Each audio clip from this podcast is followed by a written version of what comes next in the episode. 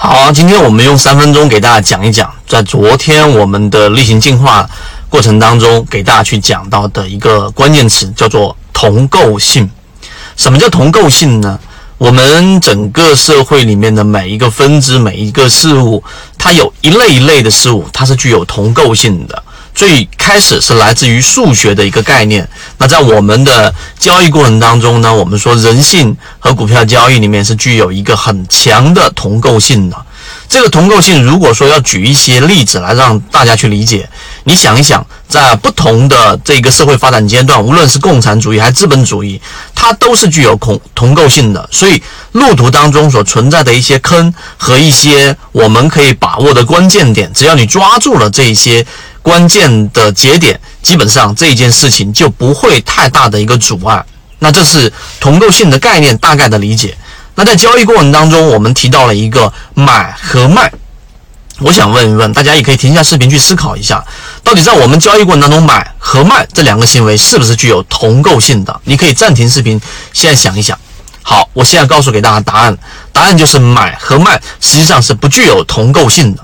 那这一个不具有同构性的结论的基础是什么？就是买。我们先想一想，买它是什么样的一个行为？是由钱换筹码，而卖是由筹码换钱。首先，这是一个最基础的要素。那我们先说一说钱和筹码这两个事情。第三点，钱它本身在时间周期上它是没有什么大的本质上改变的，它的价值。例如说，它一万块，在这今天是一万块，到明天它还是一万块。这些我们剔除掉。通货膨胀的细微影响，这个钱是没有变化的，但是你的筹码是有明显的变化的，所以你的筹码今天和昨天和我们说的后天都是不一样的，所以筹码的价值是在每一个时间段的跳跃性的进行变化的。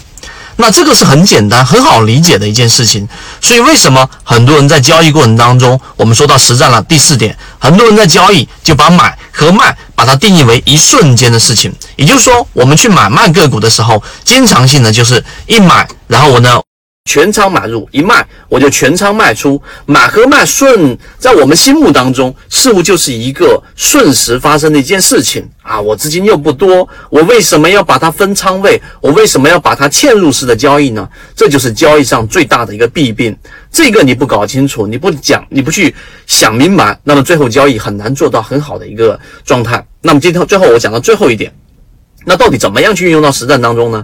在我们的专栏《泽西禅论》里面，我给大家去讲过一个，呃，跟同构性很相关的，就是在买卖过程当中，我们先要找到我们介入的一个位置，而这个位置呢，哪一个位置最安全呢？我们说到了是一个大周期的中枢上移。这种往往是一种大的行情，在我们的自选板块当中抓到的一些强势个股，并且走的持续周期可能是一个季度甚至半年的时间啊。我们经历过水井坊，经历过沪电股份，经历过最近的三零七零九等等等。那么这些中长线的个股往往都是一个中枢性的上移。好，交易的细节和实战就来了，那就我们在交易过程当中，应该在一个上行的中枢上移的大级别过程当中，买中要有卖。你要达到一个交易目的，就是不断的把成本降低，把筹码变多，在你不不去加入更多的资金的情况之下，原有资金把成本降低，把筹码变多。那当然，交易的细节在怎么样发生啊？可以找到我们的完整版视频，然后找到我们的圈子管理员老师会把我们的完整版视频发给你。那当然，我讲的这个点啊，对于交易过程当中的买和卖，它不具有同构性，以及在交易过程当中买和卖是一个动态嵌入的过程的。那这一点上，希望对大家来有所启发。今天三分钟就讲这么多，和你一起终身进化。